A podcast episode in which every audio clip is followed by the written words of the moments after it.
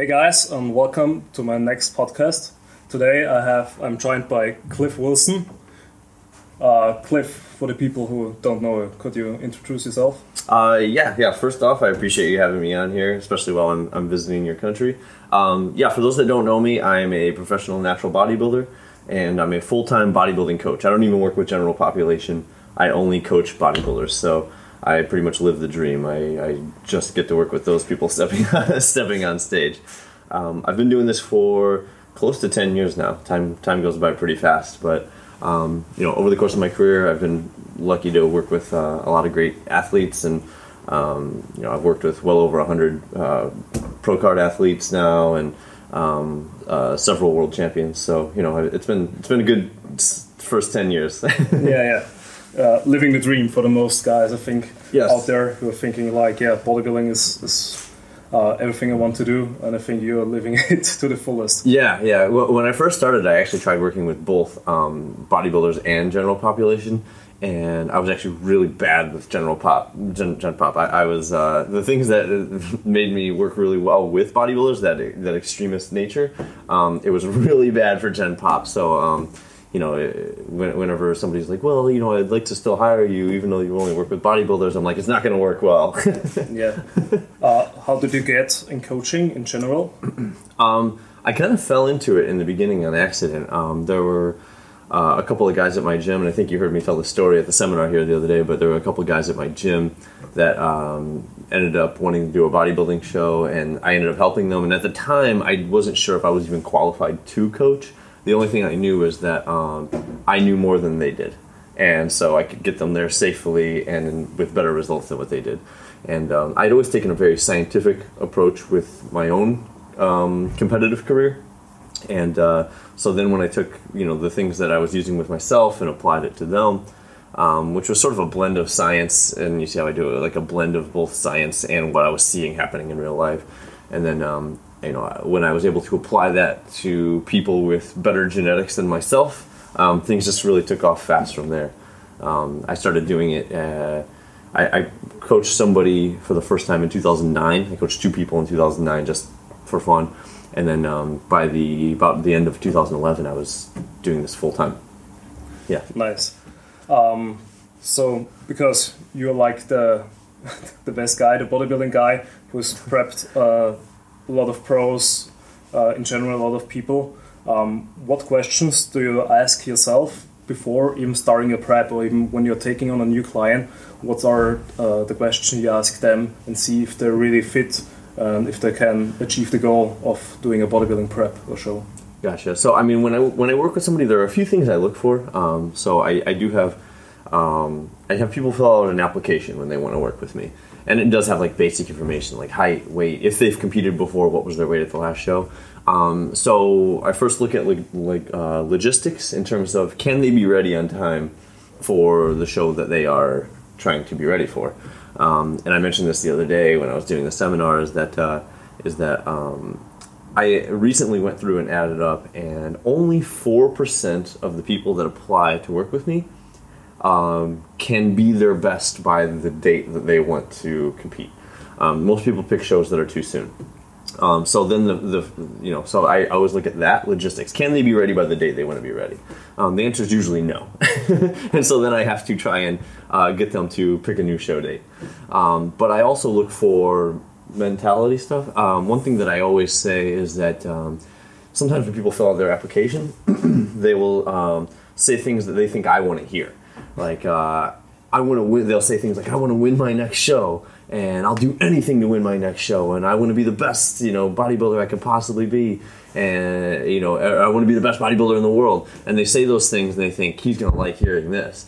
But the problem is, um, I don't like hearing those things because um, it tells me that that's usually somebody that um, is desperate. They almost yeah. need to win their next show, or they're gonna fall apart. Um, and they're very up and down and emotional, and, and generally when I hear those things, I find that that's probably not somebody that's ready to work with me. Okay. Um, when when I hear somebody that's desperate, and here's the thing is, um, determination sounds very similar to desperation. Um, I want to work with somebody that will say things like, um, "Sure, I'd like to win, but my ultimate goal is to become the best bodybuilder I can possibly be. Um, though when I hear the, that type of language, that for me that's somebody that I think is really ready to uh, give it all and get to the best that they've ever been. Yep. Um, not I need to win first place. Th- That's that's generally so. Those are the two things: logistic and mentality. And then once logistics are in place and they have the mentality, then we're good to go. Okay. Um, then when you say you take on the client and you have a certain time frame, say a year out or something like that, uh, how do you set up the time to the prep and um, how do you know like uh, when to start the prep and how do you approach this? Um, so the biggest thing I'll look at usually is uh, rate of loss. um, my clients, when I work with them, generally I, I try to best determine what their show weight will be. Um, that's sometimes easier with you for when you have somebody that's competed before. Um, it gets a little bit easier because I can look at their previous show pictures and I can say, okay, they were uh, 175 pounds here, but I think they needed to lose six more pounds, and that's really easy when somebody got Yep. close but didn't quite make it. Um, so you know, I would say they were 175, need to lose six more pounds, so they're uh, we need to get them to about 169 pounds, and then I can take where they're currently at, do the math, and I can say, well, they need to lose you know 30 pounds, Yep. and then um, in a situation like that, 30 pounds. Um, now, a lot of people would think, oh, I can do that in 20 weeks or 15 weeks. Um, but that's assuming everything goes perfectly. Yeah. Um, usually, everything doesn't go perfectly. Uh, th- even 30 pounds in 30 weeks can be difficult because what happens if you get sick? If you get sick and you can't train for a week, um, then you have a week where then you need to lose two pounds. You know, you need to make up for that week. So um, the more the more fat that somebody needs to lose, um, the more the slower the rate of loss I like to be because uh, I can start off fast in the beginning, Yep. but you know you need to account. So I, I, I would say um, generally I like to see some people's rate of loss anywhere from a half pound to maybe somewhere along the lines of 1.25 pounds per week. So a half pound to 1.25 pounds per week. Very rarely do I find people that can lose uh, a pound or more per week consistently and be at their best. Um, so I, I look at that. Now, if it's a first-time competitor, it's more difficult because if Yeah. somebody's never even come close to show conditioning, I I have a harder time guessing what their show weight will be, and I would say I generally aim lower than what I'd probably need to go just Yeah. to be safe. Um, and for all you beginner competitors out there that have never competed before, it is always lower than you think. Um, take whatever you think you need to be, particularly you guys, because you guys always like to think that they're going to be really heavy on stage. Eh, For, for you know, you've been through the process Yeah, too. yeah. You probably and we all we've all done it. The first time you dieted down, you probably thought you were going to be this certain weight, and you weren't even close. You needed to Yeah. get way leaner. Um, so we'll take whatever you think you need to be, and uh, just assume you need to go about ten to fifteen pounds lower than that. yeah.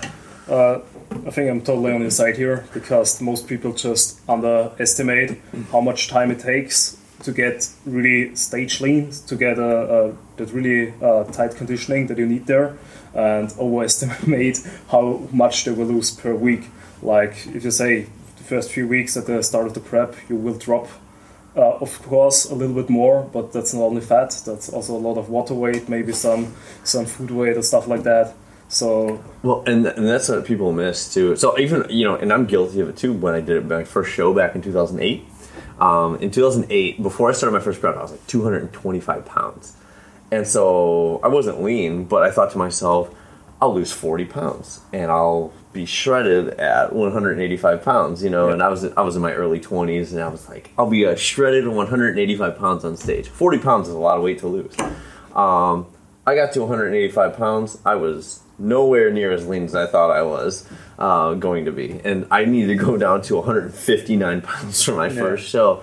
And um, it's always rude awakening because also you know people look at they're like, oh well, there's not much fat here, but there's always um, a lot of gaps in the you know in, in between the muscles. Yeah. Um, there's even some internal fat that you that you lose, uh, intramuscular fat that you lose, and so um, there's just a lot more fat to come off than what people realize. Yeah, and I also think um, many people think they're um, if they're getting under a certain weight, they will look thin, they look small, something like that.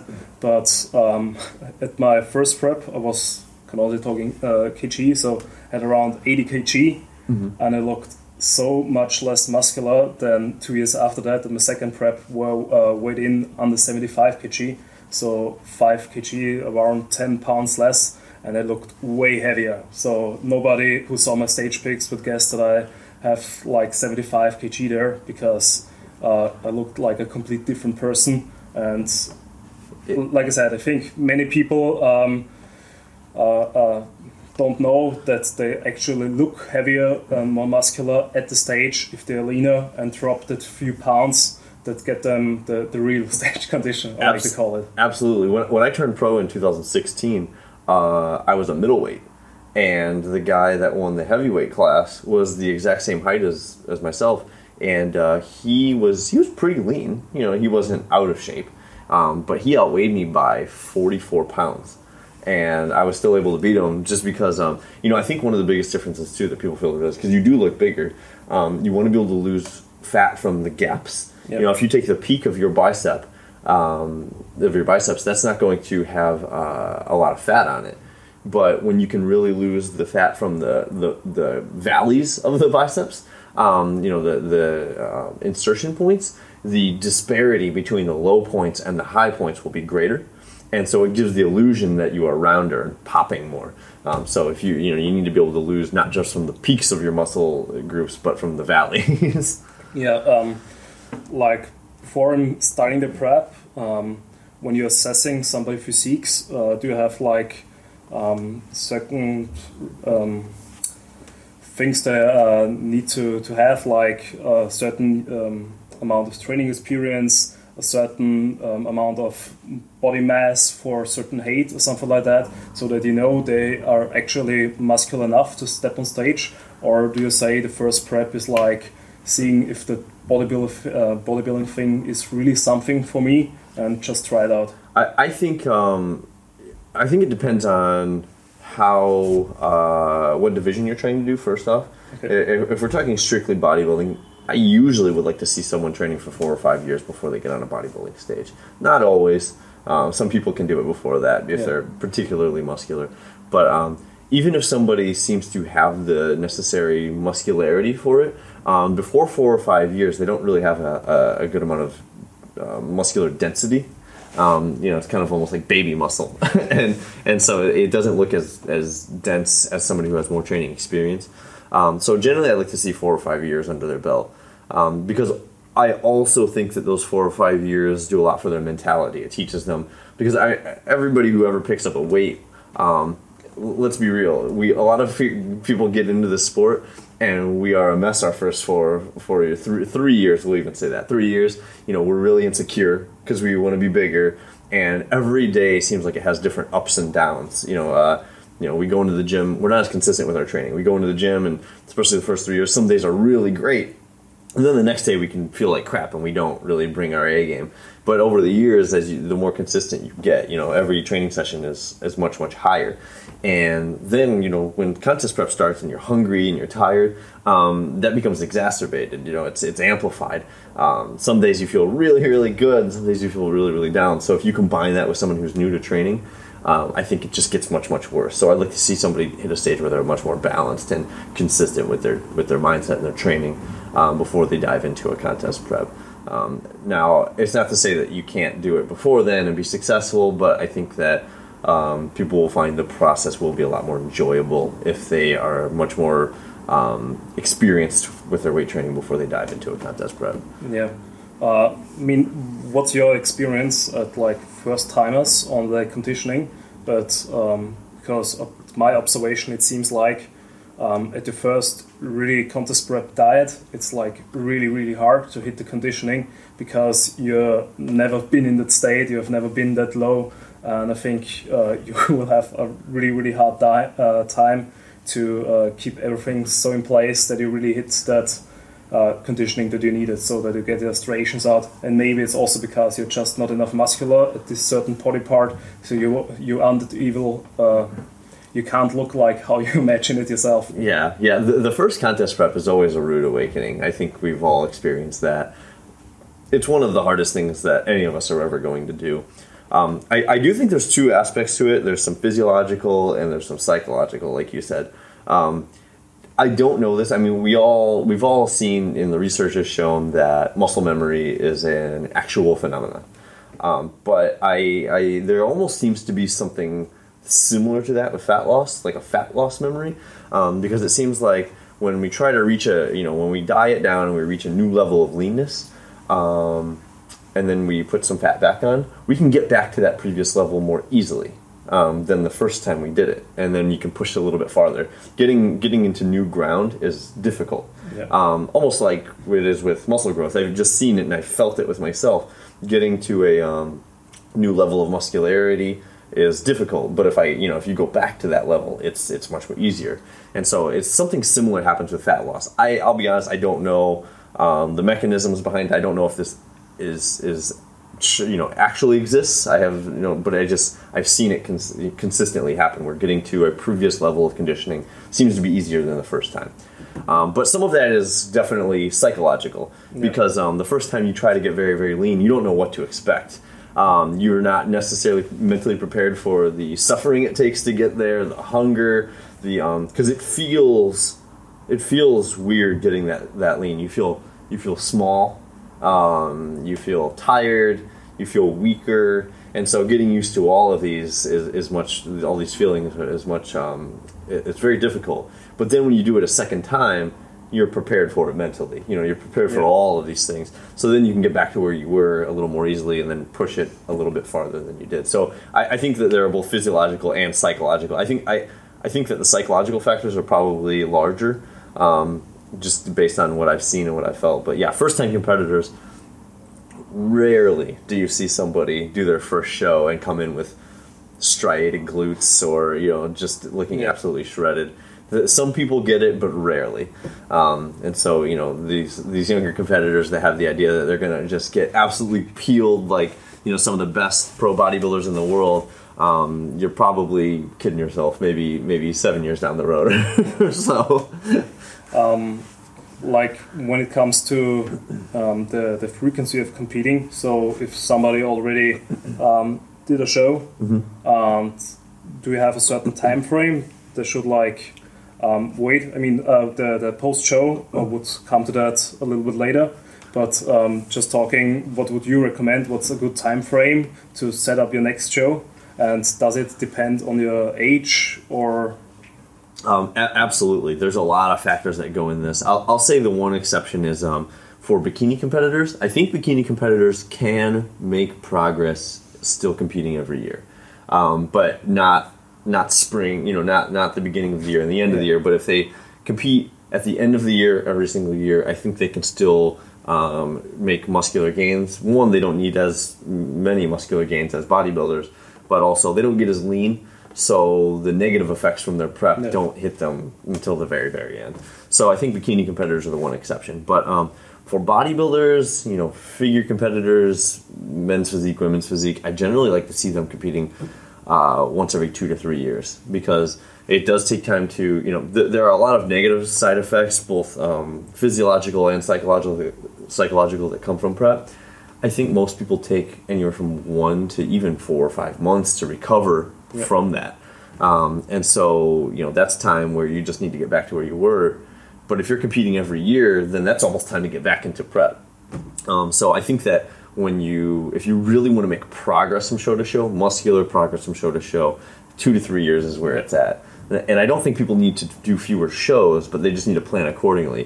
You know, maybe do two to three or even four shows within a single season, um, rather than just doing one show each year, each year. Yeah. Um, so two to three years, I would say, is a, is a good mark.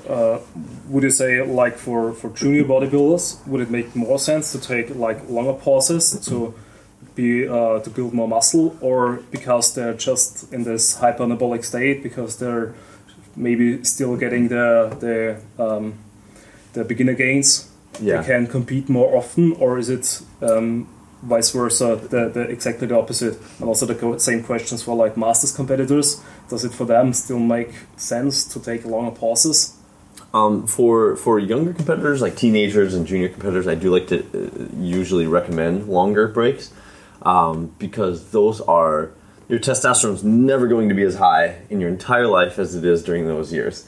Um, you're you're in the prime growth years, and also um, not now this is a little bit of a life thing, but life ties into bodybuilding. Yeah. Um, those are also generally the years where they're finishing school, trying to find a job, establish their career. Um, I like to see them focusing on those things because I think that establishing some life stability makes you a better bodybuilder. You know, people who have um, unstable lives aren't usually the best bodybuilders either. Um, so I, I like to see that, but I think that um, you know take advantage of those growth years, and you build up a lot of muscle maturity in those years. Um, now, then I think in the middle part of your career, you know, mid twenties to forty, um, I do think that you know still the every you could still do every two years at that point. Um, so maybe get a little bit closer together um, because Yeah. you're you're still making good progress in those years. But then generally, as my competitors get to 45 years old and up, um, I think you need to assess is progress still being made. Um, if you're still making progress, you can still do two years. But if you kind of feel like you're getting to that point where you've peaked, um, you know, we hate to even think about this, but there comes a time in every bodybuilder's career, maybe in their late 40s, even maybe closer to 50, um, where muscularity is going to peak. And I think once you feel like you've gotten to the point where muscularity is, you know, has peaked, then I say live it up and compete a lot. um, you know, one, one guy that I think has had really done it really well. Do you know who Marshall Johnson is? Uh, I think yes, the name. Um, when the IFPA was still around, Marshall Johnson won uh, lightweight world championships um, in 2000, I believe, 14. He lost to Doug Miller in the overall. Um, so he's a very good bodybuilder. Uh, Marshall Johnson, he, he didn't compete this year, but like last year, he was still competing too, winning pro shows um, at 54 years old. And from the time of like 50 years old to 54 years old, I think Marshall Johnson was probably doing eight shows, maybe 10 shows per year.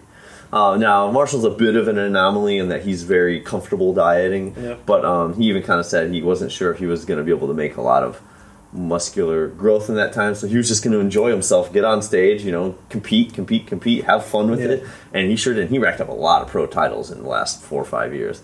Um, so you know, I think that once you feel like you may be near that time, live it up, compete. you know what I mean? Do it because you know we all we all do this and we love to do this. So it's like enjoy yourself with it.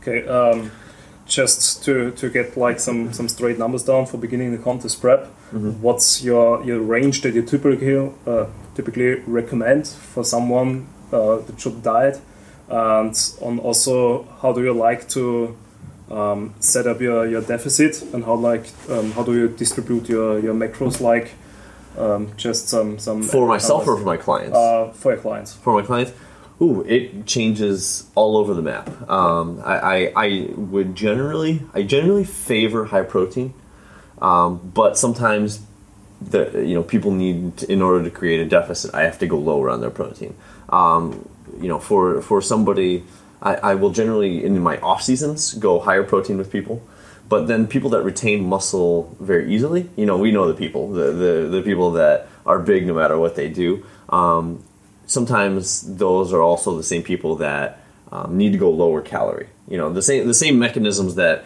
make them inclined to build muscle very easily usually are the same mechanisms that make them store fat very easily. So um, I will go lower protein with people that build and retain muscle very easily. Um, but uh, it's all over. I do use, I, I, in rare occasions, I will use um, ketogenic diets for people that maybe struggle with fat loss. Um, for my like uh, for my black clients, I'll use ketogenic diets a little more often, low carb, higher fat approaches. Um, I do find that um, people with darker skin tend to do a little bit better with lower carbohydrate, higher fat approaches. Um, and then, uh, but as as in terms of how the contest prep progresses with fat loss, um, I don't make large cuts at any point.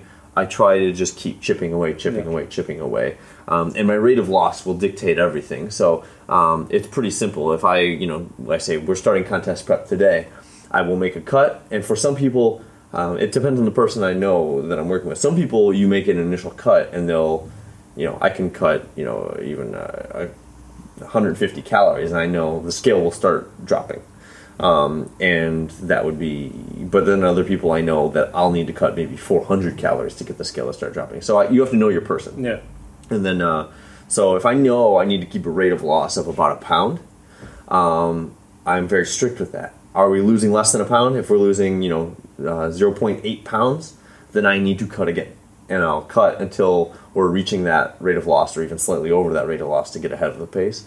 Um, so everything is just dictated by rate of loss. The size of the cut, the, um, the the size of the caloric reduction will be completely dictated on how close are we to our rate of loss, and does that rate of loss need to increase? Then we're gonna we're gonna keep you know keep reducing. But if somebody's hitting their rate of loss um, each week, then I won't I won't make any changes. I, I I literally just had a check in this morning from a client who has lost every single week for eight weeks in a row, and I haven't changed their diet.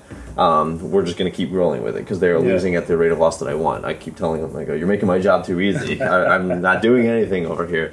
So, um, but yeah, it's completely dictated by rate of loss. Yeah, yeah. I I also like that you mentioned at the beginning that there's no like a one-time approach for everybody because it's really important to like use all the tools that are available and not only say I am the high carb guy or uh, keto guy or something like that. Um, so I mean, Yeah. like I said, on the on, on the specific case, it can make a lot of sense, but it shouldn't be uh, that every. Um, there's not one approach that's optimal for everybody. Yes, yeah. I, I, there are always things that I would prefer to see um, or prefer to do, but life doesn't work that way. You know, sometimes we have to do things that we don't prefer to do just to get the job done. And so, um, you know, I, I do think that uh, sometimes people label themselves as, oh, I'm a, you know, I'm a high carb guy or I'm a low carb guy or. Um, and I think, for, in general, uh, you'd be better off just being the guy that helps people get the job done, no matter what you Yeah. need to do.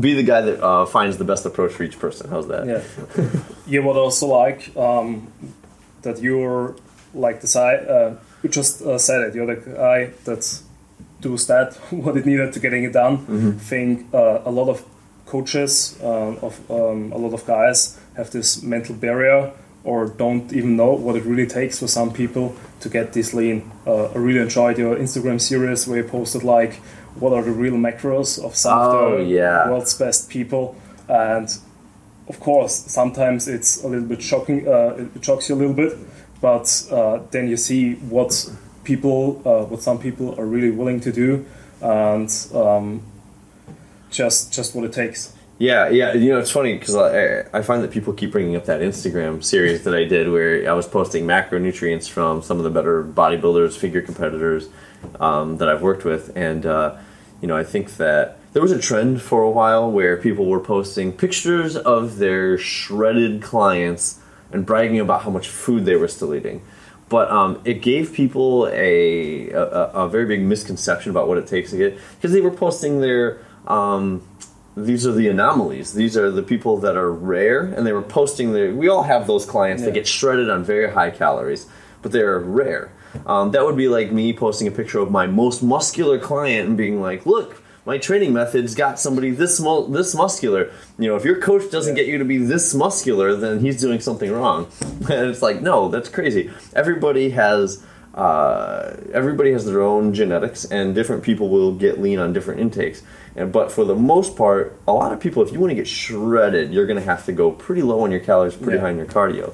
And um, you know, some people are like, and, and people are worried about being an irresponsible coach. They're like, oh, you know, how do you get somebody up to an hour of cardio a day and down to 70 carbohydrates? Well, I didn't get there all at once. I didn't say, day one of prep, we're cutting your carbohydrates down to 70 grams and we're going to increase your cardio up to an hour a day.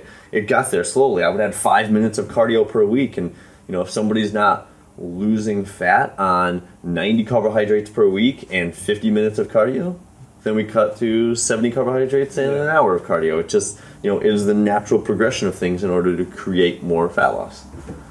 Yeah. Um, so let's assume the, the client, the guy, is ready for the show. Um, like, I first thought I knew you as the guy who uses the rapid back. Yeah.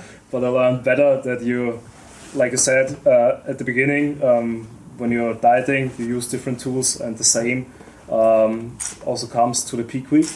So, uh, which strategies do you use? The, uh, do you use in the last week before the show? And could you also like um, say which one do you favor for each class? Are there differences? Yeah, yeah. So, um, you know, I I do. Um, so whatever as you said, I, I did a seminar the other day, and I talked about different peak week styles that I use. uh, for different situations. And um, you know, I- I've got a, I've actually, so I touched on all of those, and I actually have a book coming out where I touch on some of those too, because um, I do think over time I've gotten the reputation for um, being the person that uses just the rapid backload Yeah. um, peak, and then um, but the the the truth is I use many different styles, but there's primarily six that I use. Um, there are some that I call like physique management uh, peaking styles, and there's some that are more glycogen supercompensation peaking styles. So the physique management styles are going to be like um, a, sl- a slow backload where I slowly build carbohydrates upwards. Um, there's going to be a front load uh, where you put carbohydrates heavy at the beginning of the week and then you taper down into the show. And then there's a mid load where you um, load uh, carbohydrates to a peak in the middle of the week and then you bring it down a little bit, just a little bit uh, for the final few days. Um, I, I generally like physique management peaking styles um, for things like bikini, figure, even men's physique, where there's um, a little bit more of a subtle look that you want, um, bikini in particular. Um, and I will say the slow backload, the the one where you build upwards over the course of the week, and you should hit your peak on Friday. Um, that one I think can be used very well for all categories because the ext- uh, how extreme the look that it produces um, is going to be dictated on how extreme you build those carbohydrates upward. So even if you wanted to use it for something like bodybuilding, you just build the carbohydrates up a little bit more drastically. Um, so I think that is a, a great, great peaking method. I'm not necessarily a big fan of the front load. Um, in my experience, when you front load somebody, um, you with a front load, you maybe a week out load carbohydrates for two or three days. Um, in my experience, when you front load somebody, they look better right after you load the carbohydrates rather than when you they do at the end of the week. Um, it's not to say it doesn't work, it's just not my preferred method. Now, the glycogen supercompensation peaking methods, those are the ones where you would deplete carbohydrates for a given amount of time, usually three or four days, and then you load carbohydrates for a given amount of time. Um, the idea behind it is that generally, when you deplete carbohydrates, your body will create more space to store uh, glycogen within the muscle tissue, so you can load carbohydrates more. Um, some of the research shows maybe uh, about 20 to 25% extra additional space for glycogen, which is good because we want to Yeah. be fuller and bigger on stage. Um, so uh, with those, I would do something like you could do like a traditional backload where there's like a three day deplete phase and a three day load phase. Um, I think that one is kind of risky because when you're loading for about three days right into the show, it can be real tricky to hit that right on the dot trying to load Yeah. for three days. Um, but it can be done. Um, then there's a, a load with a cleanup day where you would deplete and then you'd maybe load for about three days or two days even, and then you'd clean it up the day before the show. So um, if you spill a little bit, there's a room to bring carbohydrates down and sharpen up a little bit. I think that one's um, a really great method because it's safe. It allows that final day to say, I'm either spilled or I look really good today, and then we'll adjust from there. Um, and then we have the rapid backload, which I think is um, the, the reason I think I got the reputation for only using that one is just because that's the the peaking style that I would say I, I um, for lack of a better term, invented. Um, but uh, it's where I would uh, deplete people for three or four days and then load them for a single day with massive amounts of carbohydrates, anywhere from probably uh, you know with women anywhere from about 500 to 800 carbohydrates for men, usually from anywhere from about 900 to even 1300 in a rare case, I had somebody taking up close to 1900 recently. Um, and so uh, the size of the person will have a lot to do with that, their metabolic rate. Um, so, I, you know, for the physique management, or um, for the physique management peaking, like I said, I would use more like figure, bikini, even men's physique. For the glycogen uh, supercompensation methods, bodybuilding, women's physique, um, classic physique, you know, the more extreme the look that the division requires, the um, the more extreme the peaking method will be. Uh, the more extreme peaking method will be ideal. So the Yeah. yeah, it, it's um it's a lot of information when you talk about peaking, um, which is why like even I, I spoke for what I speak for the other day in the seminar. I spoke for like seven hours, and I even said when I did the peaking section, I couldn't cover all of it. Um, and even like when I wrote the book um, with Peter Fitschen, uh, Dr. Peter Fitschen is who wrote the book with myself, and I, I did the peaking chapter. And when I sent it off to him, uh, I think even without the charts and graphs that I had included, it was something like 45 pages of printer paper, single spaced, And he's like, "This thing is long as hell," and I was like, "This is what I needed to get it all in there." So yeah, it, it, it's it's a really complex subject, but I think that um, you know it, it, it you know the way I put it in the book and in the in the presentation the other day, at least when you see the graphs, you can see Yeah. how it's like Yeah. broken down. Yeah. Just to, to get some information about um, what do you else manipulate um, um, additionally to the carbohydrates and how do you estimate or calculate how much carbohydrates somebody need or do you have some? You know, unfortunately, there's no calculations because um, even even the uh, what happens when you feed somebody will be very different, and you can actually learn a lot by, about clients or about yourself based on what happens on your refeed days. yeah. Um, so if I have a client where I have their refeed day, let's say I give them 100% more carbohydrates than what they have on their regular um, diet days. Um, you know, if I just start that with a baseline, sometimes I'll give people 100% more carb- carbohydrates. If they're taking in 200 carbs normally and I give them 400, um, some people are like, oh, I'm sleepy and I'm full and I'm bloated. Um, generally, those people are going to probably gain a significant amount of weight the next day and or be a little spilled or blurry or whatever it may be. But then other people and this is where the camp that i fall in um, if i'm eating 200 carbohydrates per day and i eat 400 the next day when i start eating i'm going to be hot and i'm going to be active and i'm going to be energetic and i'm going to probably use a lot of these carbohydrates even as they're coming in. And the next day i might even be down in weight. Um, and so um, I think that that's where you need to use some of that biofeedback that you get and know the person or know yourself. Um, because some people are are um, more uh, what I would say is they have more adaptive metabolic rates. So as you feed them, their metabolic rate kicks up very quickly and very actively. So um, you know some people might think that uh, for my rapid backload, for example, where I feed everyone their carbohydrates in one day, um, some people are like, oh, this this person is bigger, so he will automatically eat more carbohydrates. It's not usually the case. It's usually more dictated by their metabolic rate. Um, I had a, I had well, Dr. Peter Fitschen, who I wrote the book with, when I prepped him for his last show, um, he only weighed about 155 pounds before his carbohydrate load, but he took in 1,200 grams of carbohydrates because when he started eating, he was he was like, I'm hot, I'm sweating, I'm hungry, I want more. And meanwhile, I could have somebody that weighs 185 pounds and they only need 900.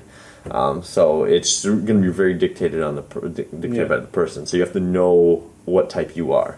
um, are there some times where you say hey we will change nothing let's keep like dieting down and present the, the diet look to the stage because i think uh, at the moment especially on the natural bodybuilding side um, there's a trend where you say if you look good change nothing just go on stage because uh, the diet just brought you to the point where you're looking good and maybe if you're um, changing too much it can just fuck the uh, fuck everything up and you present a bad look at stage Uh, I would say if you um, aren't sure what you're doing, try to be ready early enough to run a practice peak. Um, because even if you look good with a proper peak, you can always look better. Um, because your diet look, while it may look very good, it could be fuller. It could probably be a little tighter when variables are adjusted and manipulated properly. Now, peaking is, I don't want to overplay the importance of peaking because um, it's not going to drastically change what you have, but it will improve. And so, um, you know, bodybuilders, we should always strive for getting the most out of what we can do. And especially the more advanced you get in your career, when you get to the pro level or when you're fighting for a pro card, the difference between first place, second place, third place can be very small. Yeah. And sometimes that little bit can help. So, um, generally, I never say, let's just not do anything. I'm always going to change something. Um, if you're not sure what to do, I would say be ready early enough to um, practice practice your peak week. Um, or that's the case where I would say the slow carbohydrate build would be perfect. The, the slow backload. Um, with the, with that type of situation, I would say just keep sodium the same, keep potassium the same, keep your foods the same, keep proteins and fats the same. Subtly build your carbohydrates up because you will see your body changing each day, and then you know you can just you know peak it at a certain point and just walk in like that. You'll be fuller, Yeah. you'll be tighter with those additional carbohydrates. So even like a slow backload is very um, manageable for a lot of people. Yeah, I'm totally on the side there. Like I said, uh, you don't you shouldn't like overestimate the fact that peak has because if you're not in the show in the condition to step on stage, Yeah. um, the peak won't really get you into show condition. Then, like I said, pick a later show, diet more down, um, so really ready to peak. Um, I think also um, it makes very, very much sense, especially on the high level, that the small details can really make the change and really uh, can cost you places in the Yeah. end. And that's what's, I mean, the, the, the look, of course, is important. You want to beat yourself, but um, of course, it's a competition and you want to place. And I think it's really, really bad if you don't get the placing you could have or you would deserve. If there is something like, yeah, you, you just uh, missed uh, something. Yeah, small changes. I, I'm a I'm a huge uh, advocate of um, doing everything you can. You know, sometimes I'll do things, or Have my clients do things, and other people will say, "How much difference is that really going to make? One percent? Um, if it does one percent, I'll take it. If I can do ten things that make a one percent difference, I will have my clients ten percent better, and that matters. You know, Yeah. that that really matters. But like you said though, if you don't look ready before your peak week, you're not going to look ready after your peak week. How many times do we see it where guys don't look ready and they're like, "Oh, I'm just holding water. and Once I peak, I'll look better." I'm like, "No, that's not going to happen at all." Yeah. Um, so, uh, how many shows do you typically recommend in one season, and which in in what time frame should they be in? Um, I would say generally two or three. Two or three shows in a season works really well. Uh, um, I find that two is very manageable. Um, three, usually by the third one, you're starting to feel a little stretched or burned out. Um, most people, by the time they would hit a fourth show, are, are pretty exhausted because there is an up and down emotional component to each show. Um, but the important thing, like you said, is what time frame because sometimes I have people say, "Well, I want to do a show in um, in August," and then they don't schedule their um, next show until maybe October. That is too far um, because holding that contest conditioning is is very difficult, or holding near it, and there's so much time between it. The I find that people will usually think. Um, it's so far away, I have time to enjoy myself a little bit. And it always goes poorly. I, I think I've probably, I could probably count on one hand the number of clients I've had successfully manage those Okay. situations. So um, try to put them very close together. Two to three shows, um, two to three shows possibly within three to six weeks. That's a good time frame. Uh, I Yeah, would say that's yeah. ideal. Get ready, do all your shows, get out. Don't stretch it.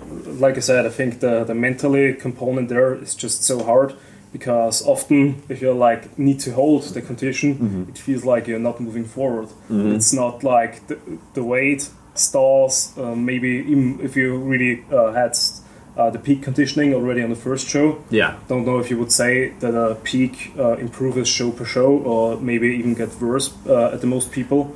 I, I think it's important if you nailed it on the first show, you need to add food back in between the shows, and and usually you need to feed a little bit more, a little, you know. But it does give you time to tweak things with your peak weeks. You know, if it worked well with the first one, what can we do a small adjustment, see if we can get a little bit better for the second one. Um, but I do think that it's important to um, you know put them close together. And then here's another aspect that people don't talk about when you see people get worse from show to show, so they do one show, they look really good, and then the second show, they don't look as good. One thing that is a big problem is overeating the night of the sh- first show and the day after. Um, that really okay. So here's here's the problem: is that people say it's only one day. Uh, I'm not gonna I'm not going to um, hurt myself too badly. You can do a lot of damage in Yeah. one day. Okay, so if I'm let's say I die down and I'm completely show ready, um, and I go overboard for the night of the show and the day after. Let's say, let's say I put on three pounds of fat because people can do that. We've Yeah, seen yeah. people do that. Um, three pounds of fat, and they're like, it's not that big a deal. I have four weeks until my next show. Um, I can lose that three pounds of fat. Yes, you can. You absolutely can. But the problem is to lo- to get as lean as you did the first time, you lost muscle. Um, usually, you're going to lose some muscle tissue. You're going to lose some fullness you instantly put on three pounds of fat. You didn't put on any muscle. yeah. You didn't put on any muscle because it was only a day or two. Um, so then you need to re-lose that three pounds of fat. You're going to lose more muscle re-losing that three pounds of fat again. So usually um, in that situation of overeating after the show, they come into their second show or their third show and they look um, flatter and stringier and probably not as lean as the first time they competed. Yeah. So um, the biggest thing is do not overeat after the show is over. Um, you'd be better off keeping things steady and then adding food back in in a measured and incremental amount going into the show. So you actually eat more going into the show rather than binging all in one day. Yeah, I think, um, also think um, a lot of people just underestimate what they eat on the show day because it feels like nothing, but you're feeding yourself to, All day. to yeah, you're eating all the time, filling up, um, keeping the, the glycogen stores filled and everything. So then the evening after the show, you're still full, you still don't uh, don't really need anything. Mm-hmm. But then you get like a cheat meal, or in, in the worst case, you really you binge really hard, and I think nearly all of that will just get stored as fat. And like you just said, you will lose muscle over the time again, and you will just look worse from uh, show to show. Yeah, oh, you absolutely nailed it. Because if people, you know, sometimes people see when they if they're dieting in their prep and they maybe they mess up and they cheat on their diet, the next day they didn't really put on any fat. They just refilled their glycogen stores. But if you peaked properly, your glycogen stores are already packed full. So anything you eat will be stored as fat in, in excess. So you, you nailed it perfectly. Yeah, since let's say show's over, I mean you're pretty amazed, uh, amazed how well you're doing post show because you're like uh, three weeks post show. Three weeks post show, yeah. and it feels like um, you, you haven't even done a diet prep. Um, but the way you speak, but the uh, way you you talk, uh, um, walk, everything, uh, I wouldn't thought that you had a contest prep so Oh. close behind you. Um, what are your strategies post show? Um, what would you like to see the client do, um, and how do you handle that? Um, the biggest thing is consistency and being honest with themselves about what they're actually eating. Um, Post show, a lot of times people try to think, they think, I haven't eaten this food, this food, this food, and this food in so long. And so they try to instantly start changing their entire diet. Um, and I think that's a problem because they're, you know, the, these foods will all have different measurements than the foods they've been having. Um, and once you start trying to work in a lot more calorically dense foods, the margin of error with measuring goes up dramatically. So um, I generally recommend, um, you know, how many how much you should raise your calories up will kind of depend on the person, but I, I generally recommend a pretty pretty high um, caloric increase post show.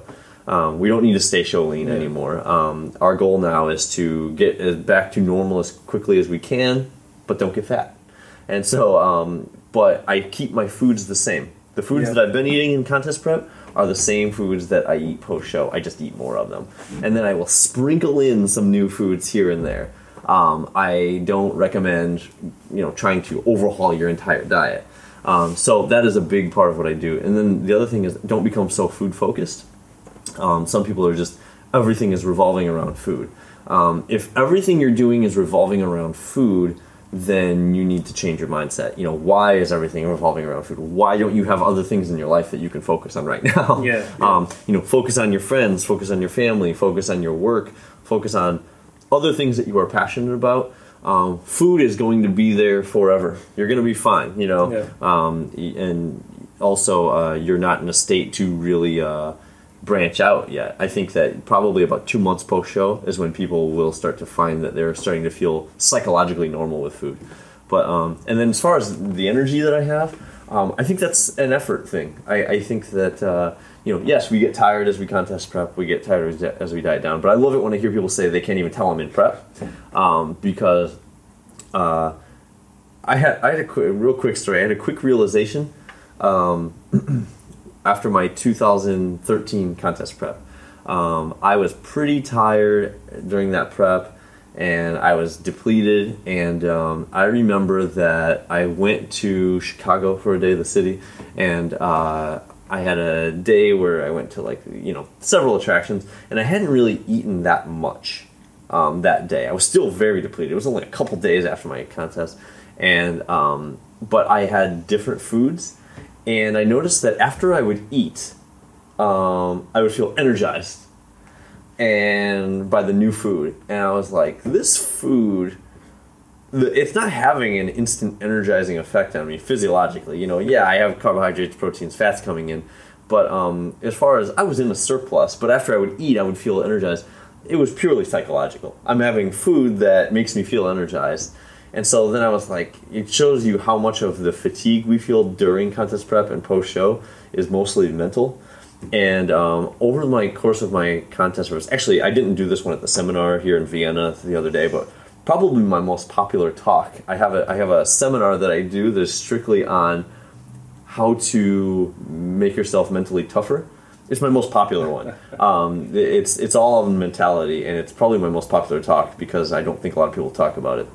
But um, I, I use certain tactics to um, when I catch myself mm, feeling tired or acting tired, I interrupt that. You know, I, I don't let myself do that. You know, we all get in those moments where in prep we kind of feel sorry for ourselves. I'm like, I'm tired and I'm hungry and you know, uh, you know, I, and I I'm not going to eat for a couple hours. And then I I interrupt myself and I'm like, you know what, um, I'm tired and I'm hungry, but I'm choosing to do this. And it's really not that bad. You know, someone on the other side of the world tonight might die because of malnutrition when I have a perf- perfectly measured meal coming in two hours. It's Yeah. really not that Yeah. bad. Um, so I think perspective has a lot to do with that, and then making the choice to be energetic and act energetic. So you know, I, I think that that helps. Um, don't give in to those negative mindsets and the, the, you know feeling sorry for yourself. And um, and then the other thing, last thing I'll say about that is realize that when it comes to like energy post show and during contest Yeah. prep, you have the ability to push yourself a little bit. Um, we'll be in contest prep and we can push ourselves to deadlift four and five hundred pounds but we can't push ourselves to act a little normal when we're speaking to people. you know, the, the, comparatively, it takes very little effort for me to speak with some energy um, compared to you know deadlifting 400 pounds. Yeah. Um, so you know, I think that just takes some effort. yeah. Yeah, totally on the side there. So uh, to wrap it up, where can people find you? Where get in contact with you? Maybe get some information out to your book or something like that. Oh, excellent. Yeah. Um, uh, my website is teamwilsonbb.com. Uh, my Instagram is uh, at CW Team Wilson. And uh, the book will be out, uh, looks like about the end of March. Um, uh, myself and Dr. Pete Fitch, and we put a lot of work into this thing. Um, we, we set out to make it the most comprehensive work on contest prep that's ever been put out. Um, we've been working on it a couple of years now. We're going through a publisher. It's actually going to be used for continuing education credits, um, and so for certifications. So yeah, we put a lot of work into this one. Uh, that one will be out around March. I'll be um, posting about it on my Instagram and on my Facebook page and all that stuff when when the time comes. Great. So uh, thanks a lot again for taking the time, I appreciate it. Thank you. and I think it's time to try now. Yes, let's go for it.